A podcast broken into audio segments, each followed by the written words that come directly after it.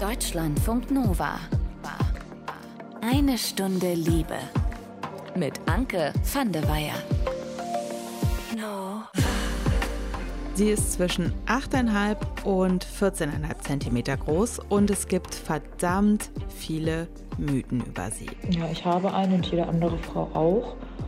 Und sonst habe ich mich ehrlich gesagt noch gar nicht so damit irgendwie auseinandergesetzt, weil es halt einfach schon immer da war. Erstmal fällt mir dazu ein, dass, glaube ich, vielen Männern immer gar nicht so klar ist, wo die sitzt, wenn sie mit einer Frau Sex haben oder irgendwie sexuell aktiv sind. Es geht um die Klitoris.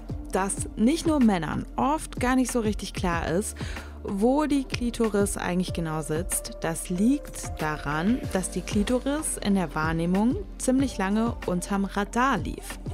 Immer noch sehr hartnäckig wird zum Beispiel behauptet, die Klitoris sei erst Ende der 90er Jahre überhaupt entdeckt worden. Das stimmt überhaupt nicht. Seit über 2000 Jahren weiß man schon, dass die Klitoris als Sexualorgan existiert und schon seit dem 17. Jahrhundert, also seit über 400 Jahren, weiß man, wie groß die komplette Klitoris ist und wie die eigentlich genau aussieht. Und seitdem weiß man auch schon, dass die Klitoris weit mehr ist als nur die Klitorisperle. Unter anderem besteht sie aus den Klitorisschenkeln, einem Schaft und den Bulbi. Und daher kommen dann übrigens auch die bis zu 14,5 cm. Die Perle an sich, die ist nämlich nur 0,2 bis 2 cm groß. Ich kann das hier in den Details jetzt alles gar nicht weitergeben, ne? wie die Klitoris jetzt ganz genau aussieht und was da wo sitzt. Ich empfehle euch aber wirklich sehr, euch diesen kompletten Klitoriskomplex mal ganz in Ruhe auf einer Abbildung anzugucken.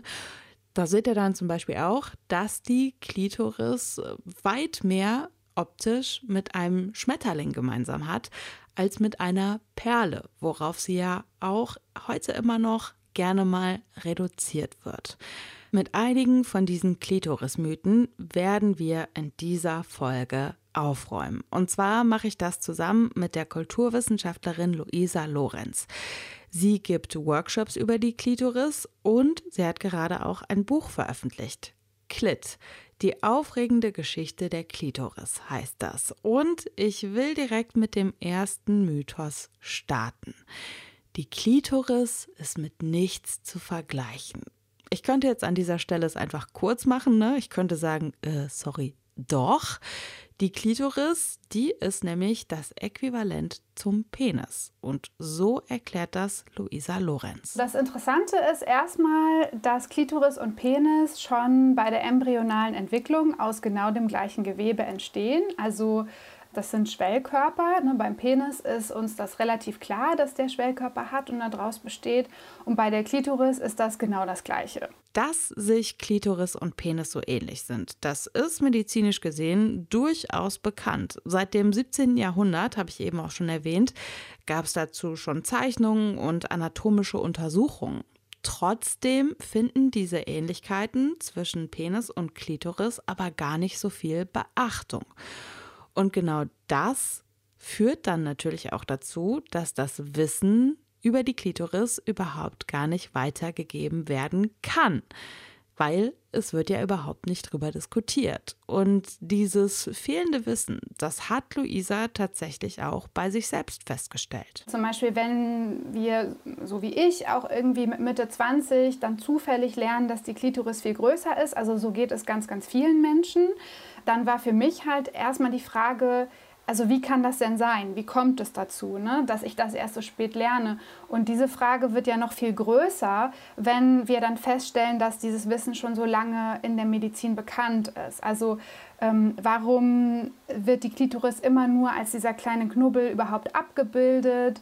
Ähm, warum wird der größte Teil der Klitoris, der eben im Inneren des Körpers liegt, gar nicht gezeigt? Warum ist in Biologiebüchern, in medizinischen Büchern, in Aufklärungsbroschüren, warum sind da immer falsche Abbildungen? Durch ihre Arbeit an dem Buch ist Luisa dann zu möglichen Antworten gekommen. Ich würde sagen, das hat sehr viel damit zu tun, dass wir gesellschaftlich immer sehr darauf fokussiert sind, Unterschiede rauszuarbeiten zwischen Männern und Frauen und auch versuchen, eine geschlechterspezifisch unterschiedliche Libido, also Lust auf Sex oder allgemein auch sexuelles Bedürfnis oder Sexualverhalten versuchen rauszuarbeiten. Und das wird dann auch häufig in sowas begründet oder beziehungsweise das macht dann auch mehr Sinn, sozusagen diese Narrative, wenn man nur so eine ganz kleine Klitoris sieht und man dieses Narrativ hat von Männer haben Penis und Frauen haben nichts. Also auch dieser Mangel oder die Frau als Mangelwesen, das ist ähm, als Mängelwesen, das ist eben etwas, was auch schon, also ein Narrativ, was schon sehr lange in unserer Kultur eben auch in Bezug auf Sexualität immer wieder kursiert und gerade ab dem 18., 19. Jahrhundert war das ein sehr starkes Narrativ, dass Frauen weniger Lust auf Sex hätten als Männer, was bis heute auch immer noch unser sexuelles Bild so von Geschlechtern sehr stark prägt. Und ich würde sagen, da ist eben dieser Aspekt, dass man die tatsächliche Anatomie der Klitoris sehr stark ignoriert, ein wichtiger Faktor. Ein weiterer Faktor ist eben auch diese heteronormative Vorstellung von Sex. Also kurz, ne, was das bedeutet. Ähm also, dass es im Prinzip Sex ist, wenn ein Penis in eine Vagina gesteckt wird. Und ich sagte auch ganz bewusst, dass der Penis reingesteckt wird, weil dahinter ja auch dieses Bild der passiven, der empfangenden Frau ja auch steht. Ja, ganz genau. Und ähm, wir sehen halt darin auch, und ich würde sagen, das ist kulturell auch immer noch so sehr präsent, dass ähm, die Vagina als Gegenstück zum Penis gesehen wird.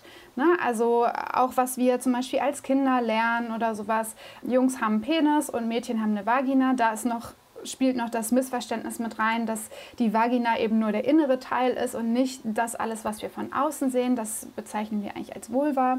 Aber das ist nochmal ein anderes Thema. Ähm, nur das ist schon mal ein wichtiger Punkt, sich klar zu machen, dass das anatomisch also allein anatomisch schon total fehlgeleitet ist, dass die Vagina nicht das Gegenstück zum Penis ist, sondern wenn man schon in diesem Gegenstück, in dieser Gegenstücklogik denken will, dann ist die Klitoris das, was dem Penis entspricht und im Prinzip sind die eben auch nicht Gegenstücke in dem Sinne, sondern sie sind halt das Gleiche. Und wenn man davon ausgehen würde, dann könnte man ja dieses ganze ähm, ja dieses ganze Bild nicht mehr aufrechterhalten, ne? dass die Frau eben diese passive Position hat. Du schreibst ja auch in deinem Buch, dass dem Samen des Mannes bei der Fortpflanzung ganz lange eine bestimmte Bedeutung beigemessen wurde, damit es quasi als legitimiert gilt, dass der Mann, ich sag jetzt mal, die höhere Position hat beim Sex, weil die Frau ja schon die Kinder auf die Welt bringt wenn man den Samen jetzt nicht als was labeln würde, was super, super wichtig ist, dann würde das so ein bisschen die Position des Mannes auch delegitimieren, oder? Ja, also zu diesem Punkt, da müssen wir, glaube ich, noch mal kurz ein bisschen Kontext schaffen, weil das ist mhm. ja sonst etwas verwirrend. Also mhm. ich schreibe in dem Buch auch einiges über Zeugungstheorien. Das ist eben sehr interessant, weil die Menschen sich wahrscheinlich schon immer Gedanken darüber gemacht haben, wie es überhaupt zur Schwangerschaft kommt. Und da finden wir eben auch in der Kulturgeschichte ganz unterschiedliche Zeugungstheorien. Und ähm, ich gehe da in dem Buch auch sehr weit zurück und greife so ein paar Zeugungstheorien auch aus der Antike auf. Und auch, ne, also bis heute sozusagen, wir, wir gucken uns da so ein paar Ideen und, und Theorien zu an. Weil was interessant daran ist, ist, dass wir heute ja sehr stark davon ausgehen, dass äh, Menschen zum Schwangerwerden keinen Orgasmus brauchen und dadurch eben auch die Klitoris, also unsere sexuelle Bildung, ist häufig immer noch sehr reproduktionsfokussiert und dann geht es eben darum, ne, wo kommen die Babys her, wie verhindern wir Schwangerschaft und so weiter. Ähm, aber die Klitoris und eben dann gerade auch die Lust von Frauen findet darin nicht so viel Platz. Und das ist eben sehr interessant, dass das historisch gesehen gar nicht immer so betrachtet wurde, sondern für einen sehr langen Zeitraum der Geschichte ist man davon ausgegangen, dass Frauen nur schwanger werden, wenn sie einen Orgasmus haben. Und ähm, das ist eben interessant, weil wir darin sehen, dass in ganz viel medizinischer Literatur oder auch in Eheratgebern und so weiter eigentlich sehr viel auch über die Lust von Frauen gesprochen wird und das gar nicht so tabuisiert ist. Und diese Idee, dass Frauen beim Sex weniger Lust empfinden würden oder schwieriger zum Orgasmus kommen oder denen das nicht so wichtig wäre oder sowas, das ist eine Sichtweise, die wirklich erst im 18. Jahrhundert entstanden ist. Also dementsprechend. Also die relativ neu ist eigentlich. Richtig, relativ neu ist.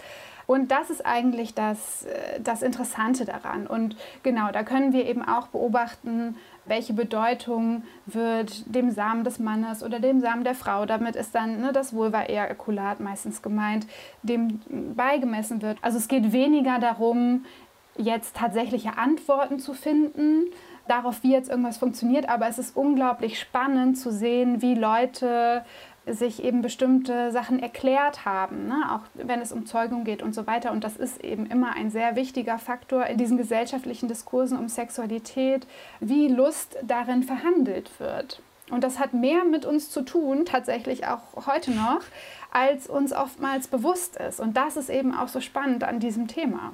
In dem Zusammenhang ist, glaube ich, auch echt nochmal wichtig zu sagen, die Analyse von Luisa, die ist keine Wertung, sondern das ist eben der Versuch zu verstehen, warum der Blick auf die Klitoris so ist, wie er eben ist.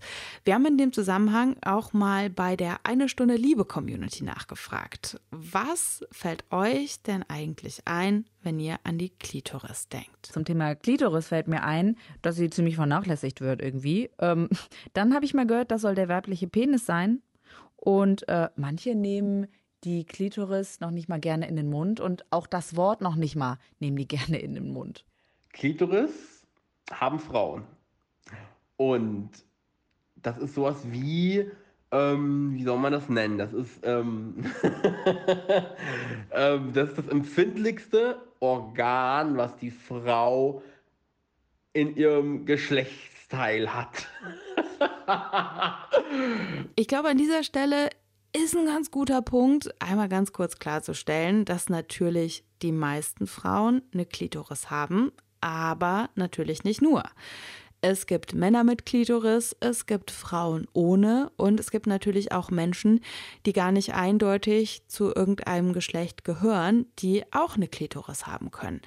Beim Thema empfindliches Sexualorgan, was ja gerade auch zur Sprache gekommen ist, können wir aber ganz gut an den nächsten Klitoris-Mythos anschließen, den ich gefühlt wirklich schon hundertfach auf irgendwelchen Kacheln bei Instagram gelesen habe, weil es sich auf den ersten Blick auch ja so richtig schön muggelig und empowernd anfühlt. Die Klitoris ist das einzige Organ, das alleine der Lust dient.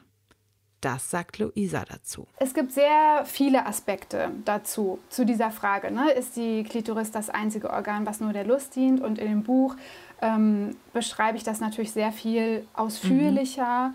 als ich das jetzt so in Kürze kann. Ähm, das heißt, ich werde jetzt nicht alle Aspekte dazu nennen, sonst sitzen wir noch zwei Stunden hier. Ähm, ein Aspekt ist, dass ich mir eben angucke, auch wieder in einem historischen Kontext, wann ist diese Aussage aufgekommen wofür wurde die genutzt? Warum ist die überhaupt entstanden? Warum hatte man das Gefühl, das braucht man? Und was ist davon auch geblieben? Oder was ist auch schwierig daran? Wo hat das denn angefangen mit diesem Narrativ? Ja, also das ist so ungefähr in den 60er Jahren aufgekommen. Ähm, oder das ist so die Zeit, wo, wo ich das so zuerst irgendwie verorten würde. Und das hat ein bisschen damit zu tun, also man kann so eine Überhöhung der Klitoris beobachten als Reaktion auf die Abwertung von weiblicher Sexualität oder eigentlich auch so die Negierung, könnte man besser sagen, von weiblicher Sexualität und die sehr starke Fokussierung der Sexualität von Frauen auf Reproduktion und Mutterschaft. Im 19. Jahrhundert finden wir ein sehr starkes Narrativ, wo es darum geht, ähm, dass gesagt wird, ja, Frauen haben eigentlich kein eigenes Interesse und Bedürfnis an Sexualität. Sie haben Sex hauptsächlich, weil sie einen Wunsch haben nach Mutterschaft, das ist ihre Bestimmung, oder eben ihrem Mann zuliebe, aber eigentlich nicht aus einem eigenen Bedürfnis heraus. Und der Sexualtrieb oder ne, früher wurde das dann auch Geschlechtstrieb genannt oder ich würde das eher so als Libido bezeichnen, also die Lust auf Sex wurde dann in dieser Zeit bei Frauen auch sehr stark pathologisiert, also ne, dass das sehr schnell als krankhaft eingeordnet wurde. Zum Beispiel solche Diagnosen wie Nymphomanie, also dann ein sogenannter übersteigerter Geschlechtstrieb. Das sind interessanterweise eben Diagnosen, die es nur für Frauen gab. Die es ja irgendwie heute auch immer noch gibt, ne? Irgendwie, dass die Typen, die viel Sex haben, die geilen Stecher sind und äh, das Slutshaming immer noch voll das Ding ist. Genau, also auch heute wird die Sexualität von Männern und von Frauen noch sehr unterschiedlich bewertet. Und dieser Fokus auf die Klitoris oder eben auch zu sagen, also die Klitoris ist das einzige Organ, was nur der Lust dient und nur Frauen haben, das ist in, in meiner Sicht eigentlich ein Versuch gewesen, die Lust von Frauen wieder, ähm, wieder zu beleben und wieder zu legitimieren und ja, wieder in den Fokus zu rücken und eben dem etwas entgegenzusetzen, dass Frauen vorher so stark auf Mutterschaft, auf Reproduktion so da reingedrängt wurden, quasi in diese Schablone von Sex und diese Lust irgendwie wieder zu beleben und die auch zu legitimieren. Das ist an sich, finde ich, auch super wichtig gewesen und, und ist es auch immer noch. Aber ich beobachte darin halt auch immer wieder, dass so bestimmte patriarchale Narrative einfach umgedreht werden. So nach dem Motto, ähm, hier, wir haben den besseren Penis. Genau, es, also manchmal mutet es so an, als würde es einfach nur darum gehen zu sagen, ja, wir haben aber auch voll das tolle Sexualorgan und unseres ist sogar noch besser, weil unseres ist das Einzige, was nur der Lust dient. Und das ist eben auch so ein Narrativ, was ich nicht haltbar finde, wenn wir uns anschauen, dass Klitoris und Penis eigentlich das gleiche sind und auch total ähnlich aufgebaut sind und total ähnlich funktionieren.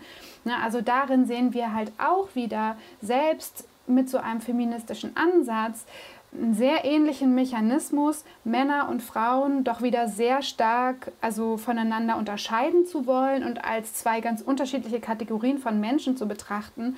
Und das ist etwas, wo ich eben wieder sagen würde, hm, das entspricht der Anatomie aber eigentlich auch wieder nicht. Und die Frage ist auch, kommen wir denn damit überhaupt weiter, wirklich mehr Gleichberechtigung, Geschlechtergleichberechtigung in der Gesellschaft und in der Sexualität zu erreichen, wenn wir immer wieder in diesen Narrativen verhaftet sind, wo es einfach nur darum geht, wer vermeintlich die oder der Bessere ist. Auf Körperlichkeit bzw. Sexualität als Wettbewerb haben wahrscheinlich die allerwenigsten von uns Lust. Und dafür haben wir an dieser Stelle leider keine Zeit, das jetzt auch noch komplett auseinanderzudröseln, aber ich will dazu auch noch kurz einen Gedanken formulieren indem man sagt, die Klitoris sei das einzige Organ, das nur für die Lust da ist, da ignoriert man ja auch den Fakt, dass Lustempfinden und Lust auch ganz stark im Kopf stattfinden und da auch ausgelöst werden. Und da kann man dann natürlich eigentlich auch nicht ein bestimmtes Organ irgendwie als alleinigen Lustbringer abkoppeln oder so. Worüber wir im Zusammenhang mit der Klitoris natürlich auch noch sprechen müssen, der Orgasmus. Dazu haben wir eine sehr passende Sprachnachricht aus der Eine Stunde Liebe Community bekommen. Also sexuell gesehen ist die Klitoris natürlich der absolute Magic Point und ich persönlich komme auch super gern klitoral und wenn ich es mir selbst mache, sogar ausschließlich klitoral.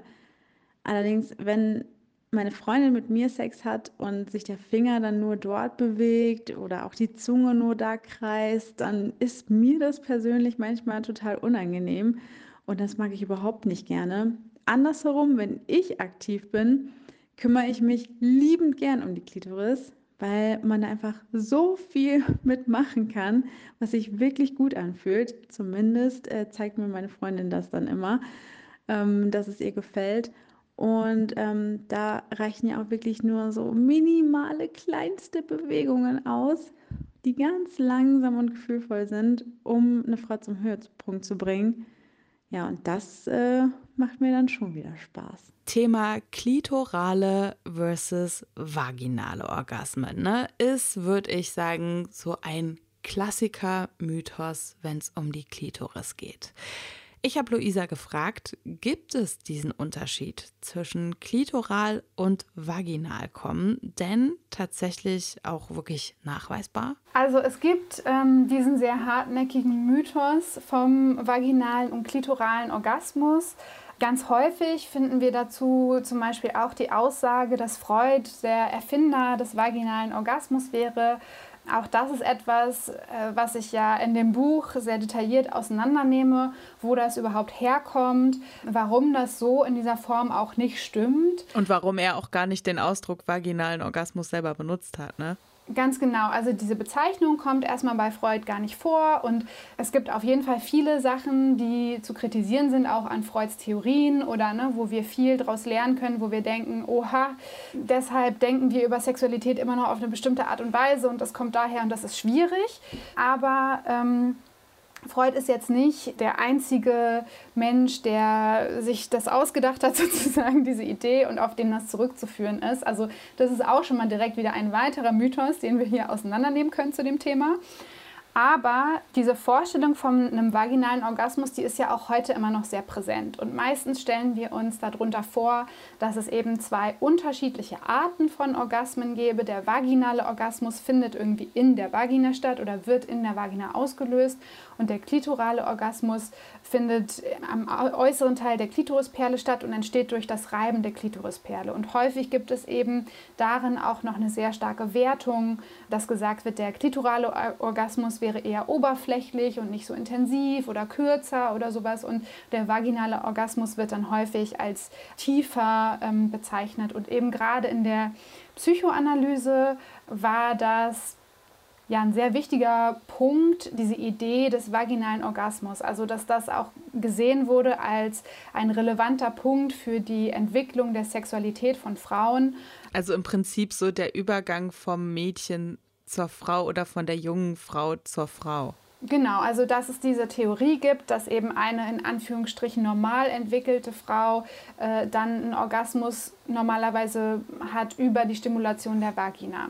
So, du hattest ja gefragt, ne, gibt es das irgendwie belegt? Also es gibt viele Belege dafür, dass die meisten Menschen, die eine Klitoris und eine Vagina haben, meistens zum Orgasmus kommen durch die Stimulation der Klitoris und nicht durch die Stimulation der Vagina. Das ist schon mal erstmal wichtig, sich klarzumachen, weil ja auch heute immer noch sehr viele Menschen unter diesem Mythos des vaginalen Orgasmus leiden, weil sie denken, wenn sie das nicht erleben, dann stimmt irgendwas nicht mit ihnen oder sie verpassen irgendwas Wichtiges. Und ich will gar nicht in Frage stellen, das ist auch super wichtig, sich nochmal klar zu machen, dass Orgasmen sich total unterschiedlich anfühlen können. Ne, das tun sie auf jeden Fall. Und es gibt so viele unterschiedliche Nerven, Verästelungen und Zusammenspiele in diesem Genitalkomplex von Klitoris und Vagina. Das ist ja auch etwas, was wir in dem Anatomieteil des Buches uns ganz detailliert angucken wo man ähm, dann auch verstehen kann, warum Sexualität eigentlich so vielfältig ist und warum auch Orgasmen sich so unterschiedlich anfühlen können. Aber eben diese Idee, dass es so einen vaginalen Orgasmus gäbe, der ja irgendwann in der Entwicklung zur Frau sozusagen entsteht oder dass der so viel besser wäre oder so als ein klitoraler Orgasmus. Dafür gibt es keinerlei Belege, sondern eher eigentlich im Gegenteil. Und auch wenn sich die Stimulation in der Vagina gut anfühlt, dann liegt es ja auch daran, dass eben der ganze Klitoris-Schwellkörper um die Vagina drum liegt. Also genau, das wollte ich nämlich auch sagen, weil die Schenkel, die liegen ja im Prinzip um die Vagina auch rum und also da ist man dann ja teilweise schon auch so ein bisschen man betreibt, finde ich, so ein bisschen Wortklauberei, weil man dann ja irgendwie schnell dabei ist, ja, okay, wenn jetzt die Stimulation in der Vagina auch dadurch passiert, dass die Schenkel der Klitoris da auch liegen, dann ist es ja im Prinzip, obwohl der Orgasmus in der Vagina vielleicht ausgelöst ist, ist die Klitoris da ja auch nicht unbeteiligt dran am Ende. Ja, ganz genau. Also ich denke, ähm, also oder mir ist es wichtig, dass Menschen mehr verstehen, dass Klitoris und Vagina nicht zwei voneinander getrennte Organe sind, ne, sondern die wirken zusammen. Und ob wir Lust haben auf vaginale Stimulation oder ob wir mehr Freude an äußerer klitoraler Stimulation haben, das ist sehr unterschiedlich. Ne? Das kann davon abhängen, wie unser Körper genau aufgebaut ist, wo unsere Nervenenden verteilt sind. Das kann auch tagesformabhängig sein. Das kann situationsabhängig sein. Also das ist wirklich so komplex, dass ich es viel wichtiger finde, das besser zu verstehen und auch die Anatomie besser zu verstehen. Und ich hatte zum Beispiel auch selber dieses Erlebnis, als ich angefangen habe, die Anatomie der Klitoris besser zu verstehen und diesen ganzen inneren Teil auch kennengelernt habe, dass ich so richtig Momente hatte, wo ich mir innerlich irgendwie die Hand gegen die Stirn gehauen habe und dachte, krass, jetzt macht alles Sinn, jetzt verstehe ich das warum sich dieses oder jenes so und so anfühlt. Ich konnte das viel besser einordnen und ich konnte auch viel gezielter ausprobieren, irgendwie, ja, wie ich meinen Körper stimulieren kann, was wo wirkt, was mir wie Spaß macht. Und dafür brauchen wir einfach auch diese Bildung darüber. Immerhin wurde die Abbildung der Klitoris mittlerweile endlich in Schulbüchern angepasst. Also es sind auch die kleinen Schritte manchmal, ne? Die aber eben hoffentlich dabei helfen, den eigenen Körper besser zu verstehen und dann eben auch solche Aha-Momente wie Luisa zu haben. Aber was machen wir denn jetzt eigentlich mit dem ganzen neu gewonnenen Wissen rund um die Klitoris und ja, um diese Mythen, die wir in dieser Episode auseinandergenommen haben? Luisa sagt, mal ganz intensiv darüber nachdenken, was hat das eigentlich mit mir zu tun? Wir kommen häufig gar nicht dazu, uns zu fragen, was macht mir Lust und was möchte ich, was wünsche ich mir. Ne, und zum Beispiel auch gerade diese Frage, haben Frauen tatsächlich weniger Lust auf Sex als Männer? Und wenn ja, warum? Das ist eine Frage, die mich in diesem Buch sehr viel beschäftigt hat und viel mehr, als ich am Anfang selber überhaupt gedacht hätte. Und was ich halt sehr schwierig daran finde, an dieser Sicht auf Sexualität, also dass sie so geschlechterspezifisch so grundsätzlich unterschiedlich wäre, ist eben, dass das eine sehr wichtige Frage verunmöglicht eigentlich, nämlich also nicht immer, wenn wir Lust auf Sex haben, bedeutet das auch, dass wir Lust haben auf Penis-in-Vagina-Sex sowohl für Menschen, die eine Vagina haben, als auch für Menschen, die einen Penis haben. Also das ist nicht die einzige Art, Sex zu haben. Wir alle lernen das aber so in unserer Gesellschaft, dass das in Anführungsstrichen richtiger Sex ist. Na, dann gibt es ja natürlich auch noch Vorspiel und so, aber alleine dieser Begriff Vorspiel suggeriert schon, dass das eigentlich nur so ein Beiwerk ist. Und eben diese gesellschaftliche Vorstellung davon, was Sex ist, verinnerlichen wir alle total stark. Und wenn wir ja, wenn wir so stark auch in diesem Narrativ sind, dass Frauen grundsätzlich weniger Lust auf Sex hätten als Männer, dann kommen wir gar nicht dazu, die Frage zu stellen, worauf wir denn Lust hätten. Weil vielleicht haben wir einfach nur keine Lust auf Penetration oder die Erwartungen, die auch da dranhängen, der Performance-Druck, solche Aspekte. Vielleicht haben wir sehr wohl Lust auf Sex, aber wir haben vielleicht Lust auf was anderes und wir lernen gar nicht, das auch mit unseren SexualpartnerInnen zu besprechen, unsere Wünsche zu äußern oder uns eben überhaupt zu fragen, worauf habe ich denn eigentlich Lust? Und das ist, glaube ich, etwas, was wir viel mehr üben sollten und wovon wir alle sehr viel profitieren könnten. Natürlich haben wir längst nicht alle Fragen gestellt, die über die Klitoris zu stellen wären. Und es gäbe da auf jeden Fall auch noch den ein oder anderen Mythos, den wir uns in dem Zusammenhang noch angucken könnten. Ich empfehle euch an dieser Stelle auf jeden Fall sehr das Buch von Luisa Lorenz. Klit, die aufregende Geschichte der Klitoris heißt das. Da lernt ihr auf fast 300 Seiten eben nicht nur Dinge über die Klitoris, sondern auch darüber, warum wir eigentlich Sex haben, wie wir Sex haben und über unseren Blick auf die verschiedenen Geschlechter. Bevor ihr das Liebestagebuch bekommt, gibt es an dieser Stelle kurz Werbung in eigener Sache.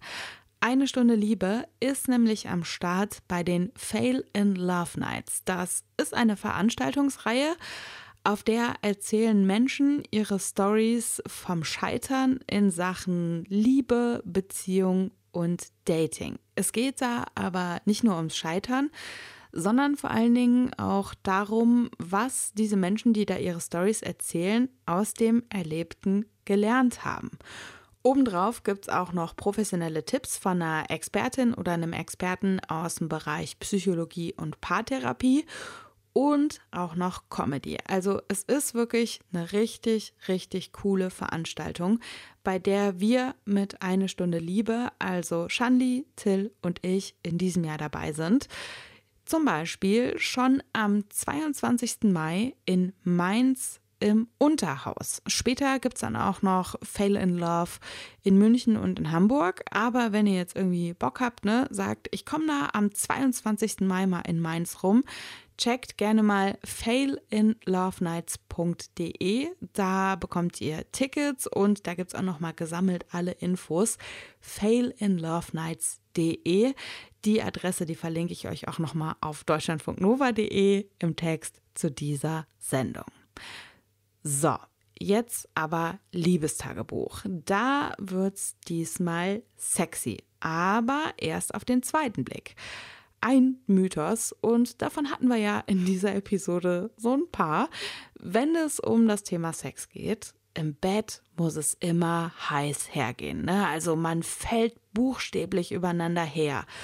Man versteht sich quasi ohne Worte. Alles geht total intuitiv. Und das ist dann guter Sex. Bullshit. Das sagt Cleo. In ihrem Liebestagebuch erzählt sie uns von einer Begegnung, die sehr nüchtern beginnt und das auch bleibt und trotzdem für richtig guten Sex sorgt.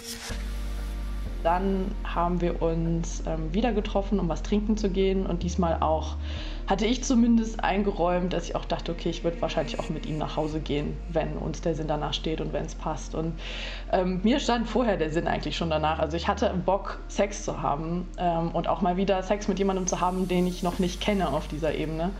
Also wir haben zwischendurch über Sex auch gesprochen, also Erfahrungen mit anderen Menschen aber zwischen uns war kein Flirt.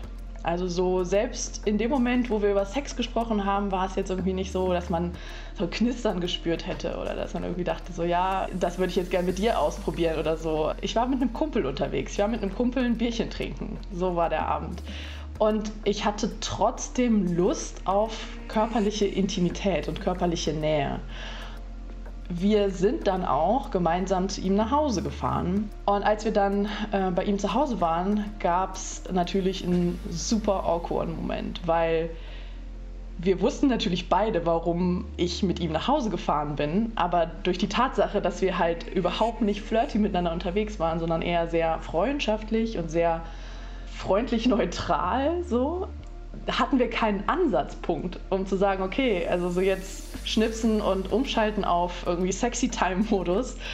Und dann dachte ich mir so, eigentlich ist das doch jetzt die perfekte Situation, um mal auszuprobieren, Sex einmal komplett durchzukommunizieren. Also im Sinne von Konsens, im Sinne von, wo magst du angefasst werden? Darf ich das jetzt machen? Wie gefällt dir das? Und so haben wir angefangen. Und zwar mit Knutschen und uns dann gegenseitig abgedatet. Was mögen wir? Was können wir uns vorstellen, miteinander zu tun? Ich habe ihn gefragt, würdest du mir Oralsex geben? Und er war auch so ehrlich zu sagen, meinte so, lieber mache ich es dir mit den Händen, weil damit fühle ich mich wohler und ich habe das Gefühl, ich kann das besser, aber gib mir bitte trotzdem Feedback.